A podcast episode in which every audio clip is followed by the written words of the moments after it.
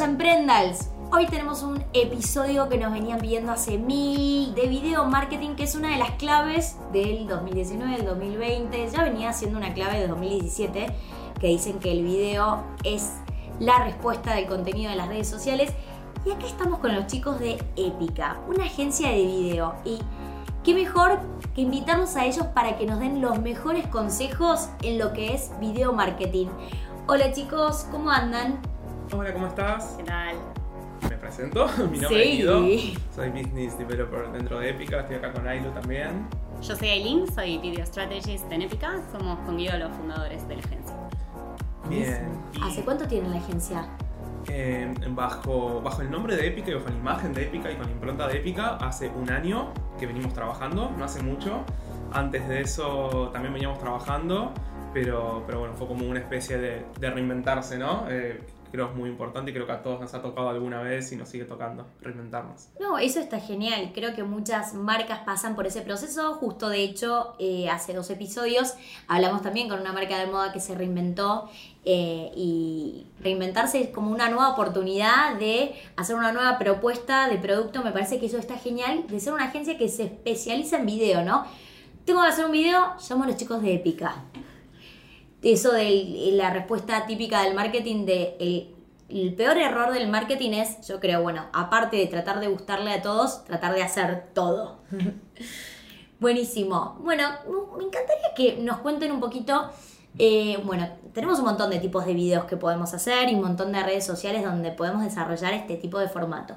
Eh, sí, Epica no solo produce videos, sino que lo que buscamos es trabajar con estrategias de video, trabajar con diferentes objetivos que no solo son las ventas o el posicionamiento, sino también el reclutamiento, sino también la comunicación interna y un montón de otros objetivos que tienen las diferentes organizaciones eh, de diferentes tamaños y con diferentes metas también. Y, y los cómo, a ver, es, es importante cómo el video puede ayudar a alcanzar esas metas. No es lo mismo trabajar para vender más que para posicionar más, que para mejorar la comunicación interna. Con lo cual, siempre la primera pregunta que hacemos es ¿por qué? ¿Por qué hacer un video? Y lo que tratamos de hacer es ir hasta el origen de la cuestión y entender realmente cuál es el desafío que tiene ese equipo de trabajo, ese negocio o esa organización. Bueno, justo que hablabas de comunicación interna, eh, me acuerdo hace dos años eh, hice una lista de videos de YouTube privados donde eh, le hablaba a las chicas y dije, bueno, en, en vez de empezar a, en vez de mandar mails a todos los locales, voy a hacer videos donde voy a contar, bueno, los objetivos y todos los meses. El tema es que, bueno, para tener esa consistencia también tenés que tener un equipo grande y yo, bueno, grababa el video con un trípode, después lo editaba, como que todo tenía que pasar por mí y eh, era insostenible en el tiempo, es más con toda la producción de video que eh, producción de video que después se tuvo que ir desarrollando en las redes, pero sí me parece que el video es una herramienta fundamental para todo tipo de comunicación, externa, interna, para mejorar la cultura empresarial y me parece que es una herramienta clave. Pero bueno, igual me gustaría que hoy en el programa quizás nos enfoquemos más en lo que es el video para contenido digital, que es como el foco de, de nuestra audiencia, porque muchos de los que nos escuchan tienen empresas chiquititas y quizás es como que el video para comunicación interna es algo que hoy no pueden utilizar, pero el video para redes sociales es algo clave. ¿no? Y especialmente para Instagram, que hoy tenemos el nuevo YouTube vertical, el IGTV, que creo que si empiezan a, a explotar bien este espacio, van a tener mucha más visibilidad de manera orgánica, que es un desafío todos los días. Ya el algoritmo está cambiando todos los días y si suben imágenes, tienen muy poco alcance. Yo en Sofía quiero hacer 50% IGTV, 50% i- imágenes. Es difícil. Em, ¿Cómo empezamos a, no sé, cuáles serían los primeros consejos que nos pueden dar para desarrollar video en Instagram? Bien, eh, la primera cosa a tener en cuenta al momento de pensar una estrategia de video, porque, porque el video hay que pensarlo a nivel estrategia general, es importante, porque es costoso hacerlo, lleva tiempo, como, como te pasó en esto que contaste vos. Entonces, la primera cosa es pensar realmente qué es lo que estamos buscando con nuestras redes. Nuestras redes son para vender, son para posicionar, quién es nuestro público y qué queremos mostrar.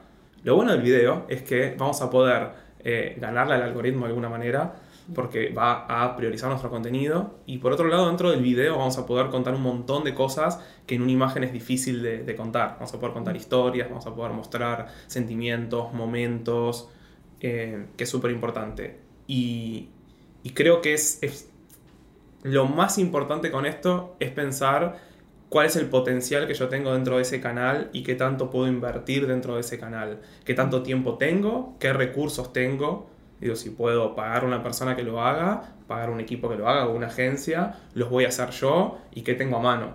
Uno puede producir contenido con un celular, con cualquier celular, uno puede producir contenido con una cámara, uno puede buscar un equipo, creo que hay un montón de alternativas, pero, pero si después charlamos un poquito más sobre el proceso de producción, creo que hay muchas cosas que se pueden ir haciendo para hacer que sea más eficiente el proceso, desde pensar un plan de producción que nos sirva para producir desde una jornada de rodaje o media jornada de rodaje o el tiempo que sea, quizás 20 contenidos eh, para, los diferentes, para los diferentes canales. Eh, por lo menos yo cuando, no sé, hago una convocatoria de eh, clientas, ¿no? porque en Sofía no tenemos modelos, no tenemos actrices, de clientas para que vengan a los videos. Y en ese mismo día grabo tres videos de IGTV y también saco fotos para Facebook, como que optimizo los recursos, porque ya le vamos a estar dando un tipo de canje a la chica. Entonces decir, bueno, generalmente las chicas que son clientas y que vienen a hacer contenido local, les encanta que le saquen fotos y hacerle la cantidad de videos. Y si uno ya después está más canchero, ya tenés armado los looks, eh, ya tenés eh, más o menos el guion, o, eh, si se trata de un contenido de valor, tenés que anotar bien los tips, más allá que podés improvisar y es algo que lo sabés. Si lo escribís antes, lo practicás, después te sale mejor y la edición es más sencilla o quizás ni siquiera lo tenés que editar. Pero entiendo que si es un video como más profesional, que puede ser un video de posicionamiento, donde vas a hacer qué sé yo, un video de la campaña, hay muchas personas involucradas y es un costo aún mucho mayor. Em, ¿Y qué opinan del tema de la duración de los videos? Porque, bueno, casi todos los perfiles de Instagram, eh, el tema de la duración del IGTV, pueden subir videos hasta de 10 minutos. Pero no siempre el, el porcentaje de reproducción es muy alto. ¿Cuánto debería durar un video para que sea un video exitoso? El tema de la duración de los videos sin duda en digital es un tema eh, importante y que tenemos que tener en cuenta a la hora de pensar el contenido. Creo que en relación a eso, a cómo se vienen haciendo los videos antes de la era digital, hay que cambiar la cabeza. Creo que es un, antes y un después en el hacer videos. Eh, quizás el mindset de, que nos dicen que hay que hacer eh, una introducción, un desarrollo, un desenlace, y que el conflicto es como lo, más eh, importante que esté en el conflicto y que llevar la historia hacia el final para eh, hacer un cierre que te dé vuelta. Bueno, todo eso es como que lo tenemos que cambiar y pensar en el contenido digital como un contenido mucho más corto, posiblemente seriado, es posible que lo que más nos convenga sea si tenemos muchas cosas para contar, no contarlas todas en un solo video, sino separar ese contenido en partes, siempre separarlos mejor, sean historias, si lo puedes contar en más de una historia, mejor, porque la gente tiende a interactuar y a querer cambiar y consumir como muchos menos segundos de video. Eh, todo depende de en qué, para qué canal estamos trabajando, por supuesto, si no es lo mismo para Stories, para Feed, para, para IGTV, eh, pero siempre los primeros segundos son totalmente clave, algo que nosotros siempre decimos es que, por ejemplo, en los, en los videos... Eh, también tenés el factor, eh, no sé, me quedo sin internet, por ejemplo. Y cuando te quedas sin internet, ¿qué es lo que primero ves? El frame del el primer eh, cuadro del video que dejaste. Y si eso es un cuadro vacío que está esperando para que entre un título, ya está, perdiste a tu audiencia en un segundo. Entonces esas cosas hay que tenerlas en cuenta. El primer cuadro es lo más importante de todo el video y lo más importante tiene que estar al principio. En vez del final, tiene que estar al principio, en los primeros tres segundos. Todo lo, lo que va después de los tres segundos es eh, información extra, que si tenés gente que se queda, genial, le sumas información, pero si perdiste lo, que tenías para contar de importante en esos primeros tres segundos, ya está. Después siempre es importante que em, en cuanto a esa duración haya un call to action muy claro también en, esos eh, primeros segundos. Eh, y yo puntualmente, todo creo que depende muchísimo del objetivo, de los canales, ninguna audiencia es igual a la otra. Eh, así que no hay una regla de duración que creo que vaya a servir para todos. Eh, pero no pensaría, por ejemplo, en un video para feed de más de 30 segundos. Eh, sí, puede haber casos que se pueda llegar a extender para usar todo el minuto, pero ya 30 segundos es una duración larguísima que muy poca gente creo que vaya a llegar a ver. Em, y bueno, y todo depende, sí, del tipo de contenido. Eh, mismo en las historias ni siquiera tampoco muchas veces se llegan a ver los 15 segundos. Nosotros el año pasado dimos una charla sobre Instagram Stories. Nosotros tenemos un ciclo de charlas que se llaman charlas épicas. Son todos los meses, están todos invitados. Eh, y en estas charlas épicas hablamos sobre diferentes tendencias, sobre el contenido, diferentes plataformas y cosas nuevas que van pasando. En una charla sobre Instagram Stories y en un momento hicimos como una pregunta a todos los que estaban ahí, había personas, había estudiantes, profesionales, gente de marcas que trabajaba y demás. Hicimos una pregunta al aire que era como, bueno, eh, todos estamos de acuerdo en que el video es el contenido que mejor performa. Todos estaban de acuerdo menos una persona, que dijo, estoy levantando la mano, que dijo, a mí no me funciona el video. Y todos lo miramos como diciendo, ¿cómo puede ser? Esto es muy extraño. Y le empezamos a preguntar entre todos, bastante interesados todos, que por qué. Y nos contó que él trabajaba eh, principalmente en Facebook, en un diario que tenía su página de Facebook, que era un diario que su target eran personas más 40-50 y que le funcionaban muy bien las infografías. Entonces, ¿cómo? O sea, eh, creo que si bien hay cosas que son tendencia y hay cosas que habitualmente van a funcionar, siempre es importante entender a nuestra audiencia. Siempre hay que tomarse ese trabajo, entender la audiencia, mirar las métricas, analizar y en función a eso decidir lo que vamos a hacer. Genial. Sí, y también creo igual que el video no siempre funciona. A ver, a, mí en Sofía nunca me funcionó el video del feed. Me funciona el de IGTV y, las historias. El video del feed, hace mucho que no subo, pero en su momento cuando subí eh, tuvo poco alcance, pocas interacciones. Eh, entonces es qué tipo de video tiene, eh, performa bien. No sé, un video con música de una chica eh, bailando con la ropa no funciona. Tienen que ser videos como más naturales, videos donde, para lo que es moda, donde estás eh, mostrando contenido de valor, que eso sería, por ejemplo, hola chicas, les voy a mostrar estos looks para oficina.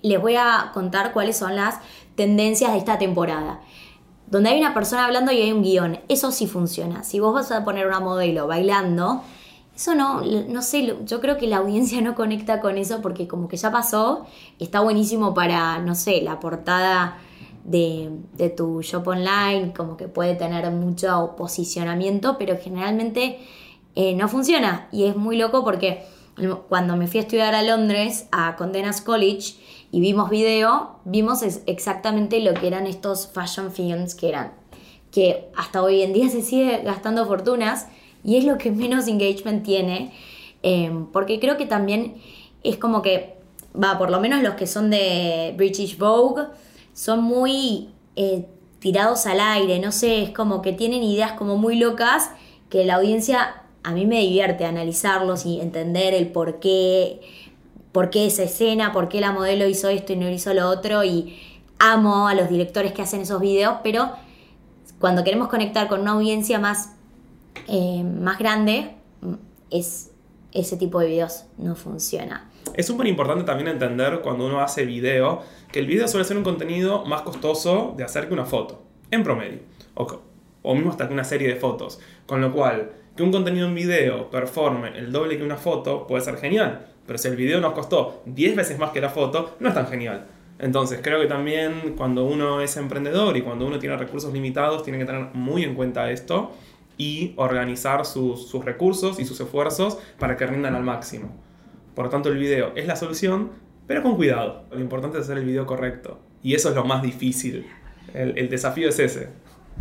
Que las personas eh, sean las correctas también, porque no todo el mundo puede estar en un video. O sea, podemos estar todos, sí, pero no todos tenemos ganas de exponernos en los videos y hoy eh, está de moda esto de mostrar el backstage de tu empresa, de hacer que todo tu equipo sea parte del video, mostrar la cultura empresarial, pero a veces cuando exponemos a alguien que no tiene ganas de desenvolverse en ese video, después lo que pasa es que no es que le pone mala onda al video, sino que no se siente cómodo con esa situación porque está expuesto, entonces quizás no se desenvuelve bien, la verdad que no todos somos actores y podemos...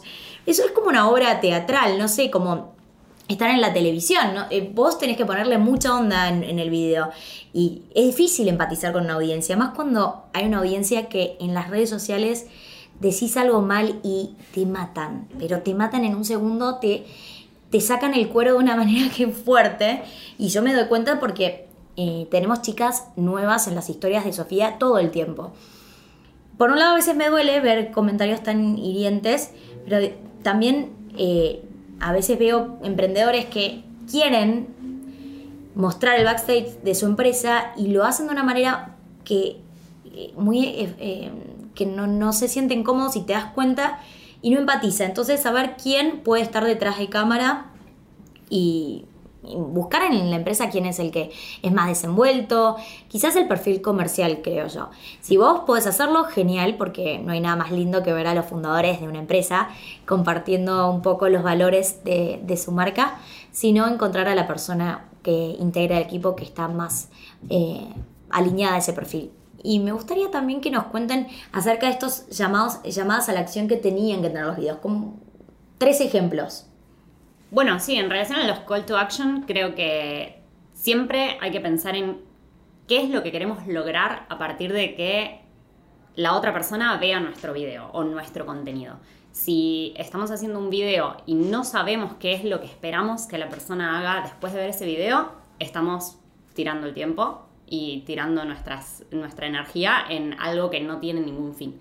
En eso estaba, siempre es, es importantísimo pensar si queremos que, por ejemplo, la persona eh, vaya a nuestro shop online, si queremos que nos siga, si queremos que vea más información sobre nuestro producto, si queremos que llene un formulario, si queremos que aplique a algún lugar. Eso lo tenemos que pensar antes que siquiera pensar en hacer un contenido. Y una vez que tenemos eso, en, eso el call to action es algo que realmente es decirle a la persona, es justamente llamada a la acción, es decirle a la persona lo que queremos que haga. Si es, por ejemplo, suscribirse. Nosotros queremos, por ejemplo, obtener base de datos para hacer un mailing y quizás eh, es una story que eh, haciendo swipe up tenés una, una, función que es eh, un formulario, entonces la gente puede, sin salirse de las historias, completar, por ejemplo, su nombre y su correo, o solo su correo. Entonces con eso después nosotros abrimos un canal de comunicación nuevo con esa persona y nos puede ser muy útil para, más allá de lo que estemos comunicando en ese video puntual, después seguir ofreciendo contenido eh, a esa, misma persona que ya voluntariamente se suscribió, por ejemplo. O si queremos llevarlo a eh, nuestro shop online. En ese caso, teníamos que decirle, bueno, eh, hacer el swipe up o clic acá para comprar o para ver más o para lo que sea que nosotros queramos que haga. Es importantísimo el call to action porque si no la persona termina de ver el contenido y no sabe qué hacer. Sí, me parece bien. A mí me gusta esto de combinar videos de valor con luego una llamada a la acción, que no sea tan eh, comercial, ¿no? Tan salesly. Si yo quiero venderte algo, primero te muestro algo de valor, por ejemplo, bueno, te voy a dar tres tips para video marketing. Y después te voy a comentar que yo doy mi curso de Instagram marketing y que te inscribas. Pero no es que te estoy diciendo, bueno, el curso de Instagram marketing es en Palermo, en tal oficina, sale tanto, inscríbete. Sino te doy valor y también con eso estoy como dando un sello de calidad de que sé del, tema, te transmito confianza y después te doy la llamada a la acción. Yo creo que el video nos sirve para que nos conozcan más, más cuando estás dando servicios, que el servicio depende 100% de tu personalidad y de la relación que vas a tener con tu cliente.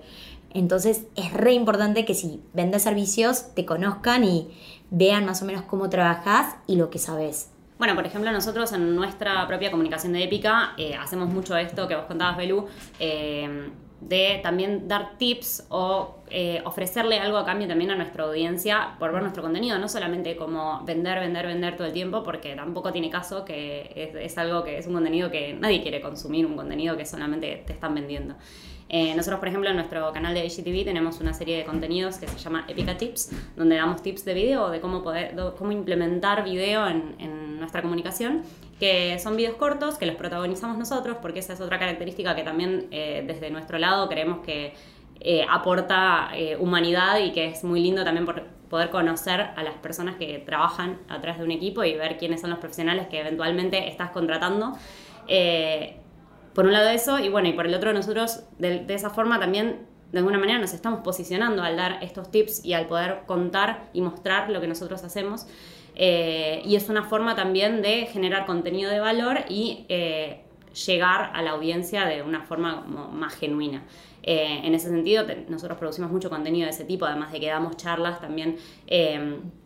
estos son como contenidos más snack que llevan a que después también las personas si bien nuestras charlas son gratuitas y todo, pero la gente que viene a las charlas, un poco cuando llega eh, en general sienten que ya conocen bastante de lo que nosotros hacemos porque eventualmente ya nos siguen en las redes, ya ven un montón de nuestros tips, nos dicen, nosotros seguimos todos sus consejos, vemos, eh, recibimos su mailing, leemos las notas, miramos los HTVs, los videos, entonces eh, se genera como una relación más completa y hay como una confianza que la, gente deposita en nosotros que se genera a través de, esto, de nosotros mostrarnos a nosotros haciendo lo que sabemos hacer, mostrándonos a todos, porque no hay una sola cara de nuestra empresa, somos todos, nos mostramos absolutamente todos los que queremos, que hoy somos todos, pero eh, eh, cada uno desde su lugar muestra lo que, lo que mejor sabe hacer y, lo, y todo lo que, lo que aportamos en Épica y tratamos de comunicar todo lo que hacemos, no hay secretos, eh, siempre contamos todo, cómo hacemos las cosas, damos tips para que también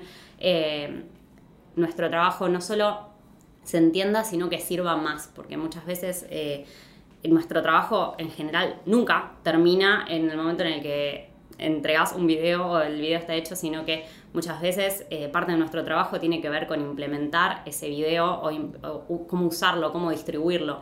Eh, que a veces lo hacemos nosotros y a veces lo hace el cliente. Entonces también educar al cliente en ese sentido para nosotros es súper importante y en eso el video en nuestra propia comunicación nos sirve un montón. ¿Cómo educamos al cliente para que utilice los videos? O sea, ¿qué tips le dan a los clientes, ¿no? De cómo tienen que publicar los videos.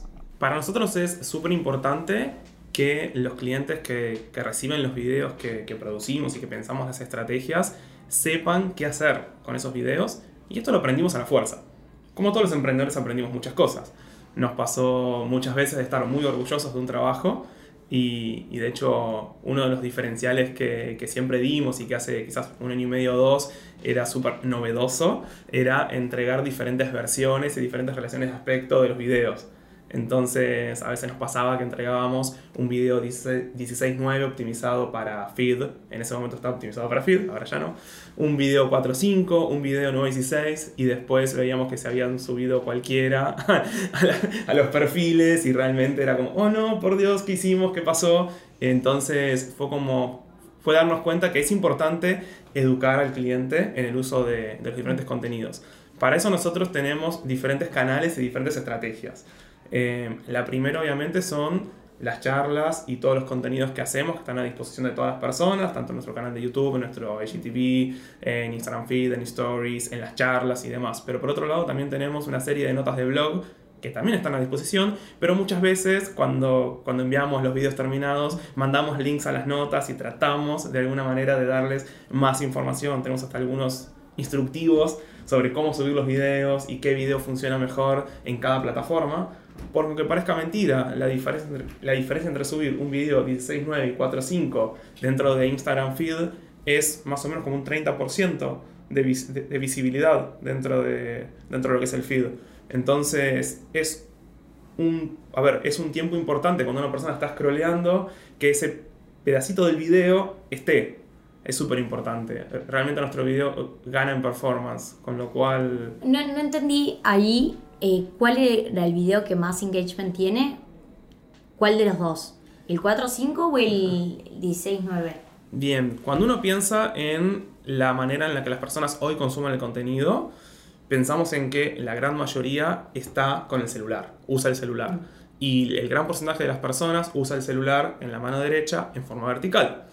Por lo tanto, todas las aplicaciones de redes sociales las ve en formato vertical. Dentro del feed de Instagram, cuando uno sube un video 16.9, que sería el clásico de la televisión, la famosa widescreen, eh, el video en Instagram va a tener cierta presencia en el feed que va a estar dado por el horizontal del video. Cuando uno tiene un video 4.5, que es más parecido a un cuadrado, es bastante, sí, bastante parecido a un 1.1, eh, el video va a tener una, como de alguna manera, una franja más en el vertical y, y, el mismo horizontal. Esto quiere decir que se va a ver más grande, va a tener más presencia y va a competir mejor contra otros contenidos que están invadiendo ¿no? nuestro video.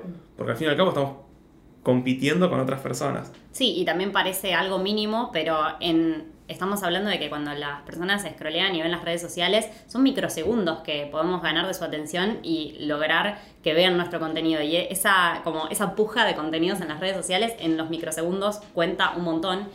Y quieras o no, en un video que ocupa más espacio de la pantalla, como un 4 5 frente a uno, un video horizontal, eh, tardas más en dejarlo de ver, porque al scrollear está más tiempo en pantalla, por lo tanto tardas más tiempo en dejar de ver ese video. Y eso hace que estés más microsegundos eh, por delante eh, que otros contenidos a la hora de que la persona lo elija ver o no.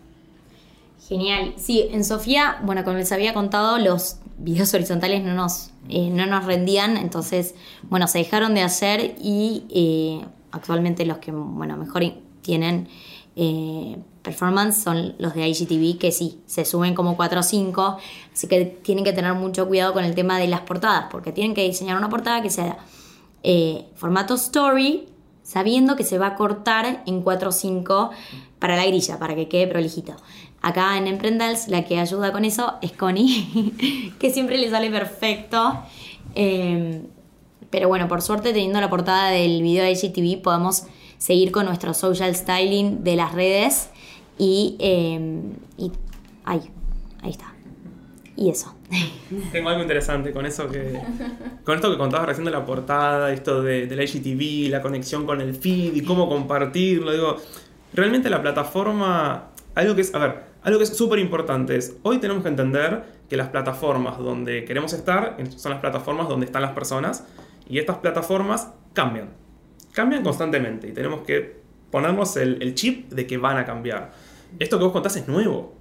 Pasó hace unos meses, digo. No, no es que desde siempre IGTV estaba conectado con el feed. Realmente pasó hace poco y eh, es real también que esta conexión como de, como de cómo hacer el video para IGTV, que es 9.16 porque es vertical, pero que después en el feed tenga sentido y cómo hacer recorte y cómo nos pasó hace poco en un proyecto con Amnistía Internacional que, que fue muy complejo porque aparte el video que, que hicimos, el, que estaba en el IGTV, tenía subtítulos. Entonces, ¿cómo, cómo, o sea, dónde poner los subtítulos para que, se, para que después se vean bien, tanto en un formato 4.5 en feed como en un 9.16 en IGTV.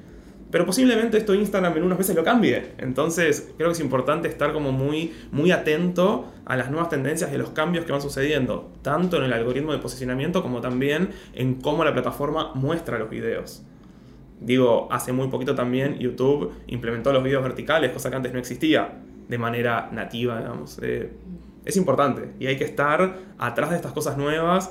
Lleva tiempo, lleva trabajo, pero nos asegura que realmente podamos aprovechar todas las funcionalidades y los beneficios. Teniendo en cuenta lo que acabas de decir, también eh, hay que estar atento a estos cambios para no desaprovechar el trabajo que uno hace, porque nos ha pasado a nosotras con esto que vos decís del cambio que pasa. Antes no estaba lo, lo que el video de ICTV se veía en el feed. Entonces, eh, nosotros, por ejemplo, fuimos un video para ICTV con unas personas que venían caminando. Entonces, las pensamos caminando de manera que queden en la mitad del video de ICTV. Claro, después lo, quería, lo pasamos al feed y le, se, le cortaba la cabeza a las personas. Entonces tuvimos que hacer todo un laburo para que eh, le pusimos como unas placas negras, no terminó quedando como queríamos, pero bueno, no estamos al tanto de ese cambio. Por, o sea, por estar laburando en un montón de otras cosas, se nos pasó estar atentos a este cambio que había en Instagram y fue un cambio que el cliente quiso después, o sea, ni siquiera no lo pensamos como una posibilidad. Entonces es re importante para no despreciar todo el trabajo que uno hace y todo el esfuerzo que eso conlleva. Es súper importante pensar antes en qué plataforma va a terminar ese contenido, porque pasa tantas veces que se hace el contenido antes de pensar, no, bueno, este video lo vamos a hacer para, después, para todo, para Instagram, eh, feed, para stories, para YouTube, y eso nunca, nunca, nunca llega a buen puerto. Así que siempre pensar primero la plataforma y a partir de ahí hacer el contenido. Sí, sí, sí. Creo que hay otra cosa importante también relacionada con esto. No solo es eh, para qué plataforma lo voy a usar, sino también con qué objetivo lo voy a usar. Hace unos años, eh, uno cuando pensaba en un video, uno tenía una reunión para trabajar con un video y era, vamos a hacer el video institucional o el único video y vamos a invertir en el video. Y hoy la manera de consumir contenido cambió. Hoy no podemos pensar en un video del año. Es algo creo que hasta, hasta loco hoy pensar en eso. Pero hace unos años era así. Entonces tenemos que empezar a pensar en que hay que hacer mucho contenido, que ese contenido va a estar en muchos lugares diferentes y que tenemos que adaptarlo a esos lugares. ¿Es difícil? Sí, es difícil, no hay ninguna duda. Pero tenemos que entenderlo y tenemos que adecuarnos a eso. Tenemos que adecuar la producción a eso y tenemos que pensar en cómo, con, el menor presupuesto posible, podemos hacer el mayor impacto. Y ahí nosotros creemos que el desafío más grande es la estrategia. Producir video, no digo que es fácil, pero es relativamente factible de hacer. Producir el video correcto es lo difícil. Tenemos un caso hace poquito de, para mí es un caso estrella de cómo una buena estrategia dio sus frutos y, y fue como algo súper sencillo. TikTok, entender plataforma, estamos trabajando con, una serie infantil que se llama Calis Mashup y que, que se en toda Latinoamérica, es como bastante wow. Y empezamos a trabajar con TikTok, empezamos de a poco, medios tímidos, probando, probando, probando, y logramos eh, hacernos de los challenges que se venían, hicimos un, un, pequeño acuerdo con la gente de TikTok como para tener ese contenido, como para tener esas, esas como, como guías de lo que se viene, esas tendencias, y encontramos un challenge que macheaba muy bien con lo que queríamos contar desde, desde la serie, con lo que podíamos hacer, con lo que se... con todo. Tiramos todo eso, fue como una apuesta muy chiquita, y fueron más de 5 millones de views orgánicas. Entonces, entonces cuando, claro, y cuando uno ve esos números es como wow. Y, y después, a ver, digo, pero bueno, en ese caso con lo que se buscaba estuvo súper bien. Hemos hecho otros trabajos en los cuales capaz tuvo muy poquito alcance, pero el alcance que se buscaba. Desde Épica, por ejemplo, nosotros en nuestro Instagram tenemos 2.000 seguidores, algo así pero muchos de los seguidores son clientes actuales o potenciales clientes que, que, son personas que están viendo lo que hacemos y que muchas veces nos llaman, nos acuerdan de nosotros porque ven algo interesante o, o nos pasó la otra vez como un, uy, vi que están haciendo esto, vénganse que charlamos, tengo un proyecto para hacer. Entonces, y quizás el alcance son 300 impresiones, sí. 400. Sí, eso cambia mucho en nuestro caso, que es un público B2B. Cuando es B2B no te importa tanto la cantidad en un punto, sino que estén las personas indicadas dentro de ese público. Así que por eso siempre decimos que depende mucho de la audiencia, depende a dónde quieras llegar, lo que estás buscando, y no, no la estrategia depende mucho de eso. Sí, siempre digo que el tema de los seguidores no, no te dice nada. O sea, conozco muchos muchas agencias que tienen, no sé, más de 30 acá, pero no tienen conversión, no tienen trabajo. Lo mismo pasa con marcas de moda, lo mismo pasa con un montón de emprendimientos. Entonces, si estás haciendo las cosas bien, el tema de, de los seguidores sí te puede ayudar en el posicionamiento, pero no quiere decir que sean conversiones. Sí, como, como decís, Belu, también que muchas veces llegan a, a, al, al, Instagram de emprendas preguntas de ese tipo, como ¿cómo hacemos para tener más seguidores? O eh, también como lo que hablamos recién del video, todo lo que hablamos y todos los consejos que damos son, o sea, hay que aplicarlos y hay que analizarlos dependiendo del caso. Como a mucha gente no le funciona el video horizontal, quizás hay eh, marcas y clientes y, y gente a la que sí le funcione. Entonces todo lo que decimos acá es para que ustedes, por supuesto, lo tomen y, y lo prueben pero también analícenlo en, en, sus proyectos y vean qué es lo que a ustedes más les funciona. Lo mismo con la cantidad de seguidores. No se vuelvan locos por tener seguidores si los que tienen les hacen conversiones, son refieles, interactúan. Eh, está bien, depende de cada marca. Al fin y al cabo, digo, los seguidores lo que te terminan dando es un alcance en tus publicaciones, o sea, vos lo que tenés es un espacio, un medio en el cual estás pudiendo comunicar algo sin tener que salir a comprar ese medio porque es orgánico. Es súper importante. Después también tenés, obviamente, seguidores de mayor calidad, menor calidad, o más fieles o menos fieles, pero es eso. Entonces, si, si uno tiene un, un emprendimiento en el cual tu público objetivo está muy determinado y, no está en esas redes, está en otras redes, o no está en las redes porque son personas quizás de otras, de otras edades, o, o sea, es es súper importante dejar de pensar en los seguidores, los seguidores, los seguidores, y empezar a pensar estratégicamente en a quién le quiero hablar, a quién le estoy vendiendo y qué necesito hacer para llegar a esas personas. Y estaba viendo ahí, ahí se veía preguntas en el Instagram de Emprendals que a veces mandan, porque subimos historias, y Pastelería de Romy nos manda. Las extraño, ya escuché todo y siento como cuando terminas la serie que te encantaba. Un beso a Romy, seguro que le estás escuchando. Qué genial, Romy. Pero bueno, volviendo a esto, volviendo con esto relacionado con, con los seguidores, creo que, creo que es súper importante que, que, todas las personas que estamos en comunicación trabajando eh, hablemos sobre esto y tratemos de, explicar también qué es lo importante con los seguidores, qué es lo no importante con los seguidores y realmente hacer que todas las personas se, se preocupen por, por pensar en su estrategia y por pensar si los seguidores realmente le suman o no la estrategia o qué seguidores suman o no suman. Es, es como sacar de alguna manera un, algo que se volvió como, como un icono, como un algo, sí, algo deseado, un fin. Se volvió un fin en vez de un medio para un fin. Bueno, creo que ese fue el programa de hoy. No sé, chicos, si quedó algo más, algún tip más para compartir. Eh, ahora los chicos van a pasar sus redes, así lo siguen. Y los invitamos a, también a que sigan Emprendals. El Instagram es arroba Emprendals, así nos mandan sus casos.